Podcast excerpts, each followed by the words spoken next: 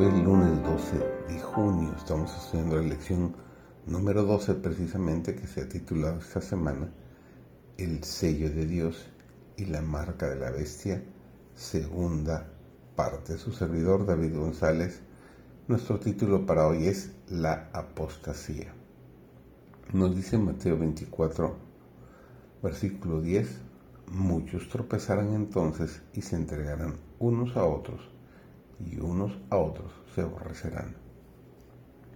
Conforme vaya acercándose la tempestad, muchos que profesaron creer en el mensaje del tercer ángel, pero no fueron santificados por la obediencia a la verdad, abandonarán su fe e irán a engrosar las filas de la oposición. Uniéndose con el mundo y participando de su espíritu, llegarán a ver las cosas casi bajo el mismo aspecto. Así que cuando llegue la hora de prueba, estarán preparados para situarse del lado más fácil y de mayor popularidad. Hombres de talento y de elocuencia que se gozaron un día en la verdad emplearán sus facultades para seducir y descarriar almas. Se convertirán en los enemigos más encarnizados de sus hermanos de antaño. Cuando los observadores del sábado sean llevados ante los tribunales para responder por su fe, estos apóstatas serán los agentes más activos de Satanás para calumniarlos, acusarlos y para incitar a los magistrados contra ellos por medio de falsos informes e insinuaciones. Nada que sea menos que toda la armadura de justicia puede habilitar al hombre para vencer las potestades de las tinieblas y retener la victoria sobre ellas. Satanás ha tomado plena posesión de las iglesias en conjunto.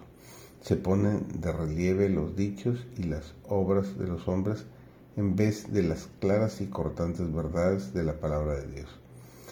El espíritu y la amistad del mundo son enemistad hacia Dios. Cuando la verdad en su sencillez y fortaleza, tal cual es en Jesús, se levanta frente al espíritu del mundo, despierta enseguida el espíritu de persecución muchísimos que profesan ser cristianos no han conocido a Dios.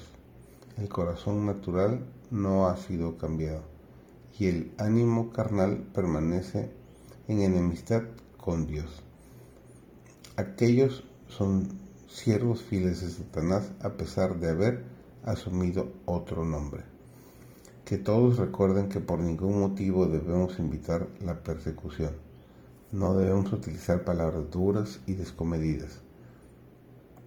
Mantenerlas fuera de todo artículo escrito. Eliminártelas de todo discurso presentado. Que la palabra de Dios sea la que corte y reprenda que los hombres finitos se oculten y moren en, en Jesucristo. Permitamos que se manifieste el Espíritu de Cristo, que todos manifiesten cuidado en sus palabras para no inducir hacer oposición en los que no son de nuestra fe y para no dar a Satanás la oportunidad de utilizar las palabras imprudentes para colocar barreras en nuestro camino. Habrá un tiempo de tribulación como ha existido desde que ha habido nación.